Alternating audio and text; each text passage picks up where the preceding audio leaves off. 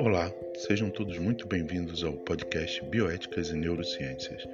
Eu sou Carlos Frederico Rodrigues, sou professor de Neurologia, Neurocirurgia e Bioética da Universidade Estadual do Oeste do Paraná.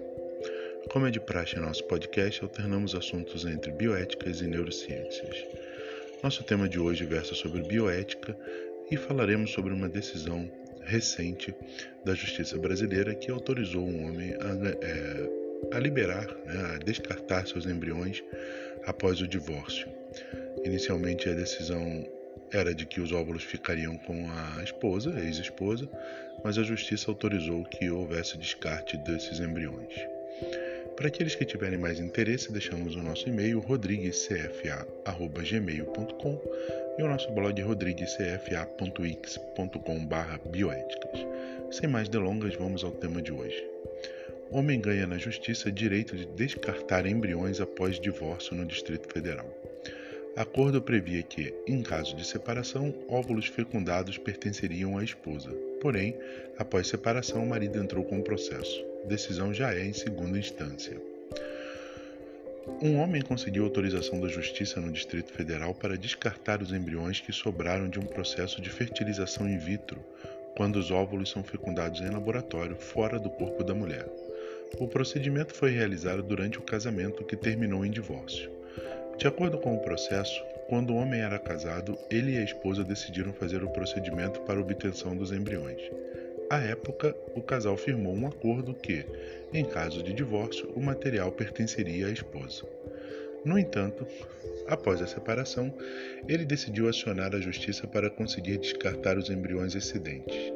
Na primeira instância, o juiz autorizou o descarte e agora a quinta turma civil do Tribunal de Justiça do Distrito Federal e Territórios manteve a sentença após recurso da ex-esposa. O colegiado concluiu que a vontade procriacional pode ser alterada, revogada de maneira legítima e válida até a implantação do embrião criopreservado. O processo está em segredo de justiça e o tribunal não divulgou a data da sentença ou o nome dos envolvidos. No recurso, a ex-esposa alegou que, como havia um acordo de que os embriões ficariam com ela em caso de divórcio, não poderia haver o descarte. Por outro lado, a decisão cita que essa manifestação constituiu, na realidade, uma imposição do Conselho Federal de Medicina para a realização do procedimento, o que retira qualquer voluntariedade quanto ao consentimento expressado.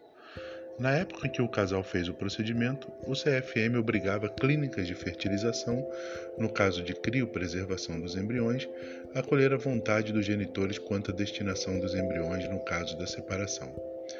A sentença cita ainda a Constituição Federal, que afirma que é decisão do casal ter filhos ou não. Para aqueles aqui eu faço um adendo que tiverem interesse, procurem aqui no nosso podcast o podcast sobre as alterações das regras que o Conselho Federal de Medicina fez sobre a reprodução in vitro. Fechado esse parênteses, de acordo com o Tribunal de Justiça, no caso de casais que optaram pela fertilização in vitro, um dos cônjuges ou ex-cônjuges pode alterar ou revogar a vontade com relação ao embrião criopreservado. A sentença explicou que não há impedimento legal para o descarte dos embriões, por isso o recurso foi negado e a sentença foi mantida abre aspas, para a sentença. Haja vista que a paternidade sempre responsável deve ser um ato voluntário e fruto do exercício da autodeterminação de cada pessoa e não algo imposto, diz um trecho da decisão.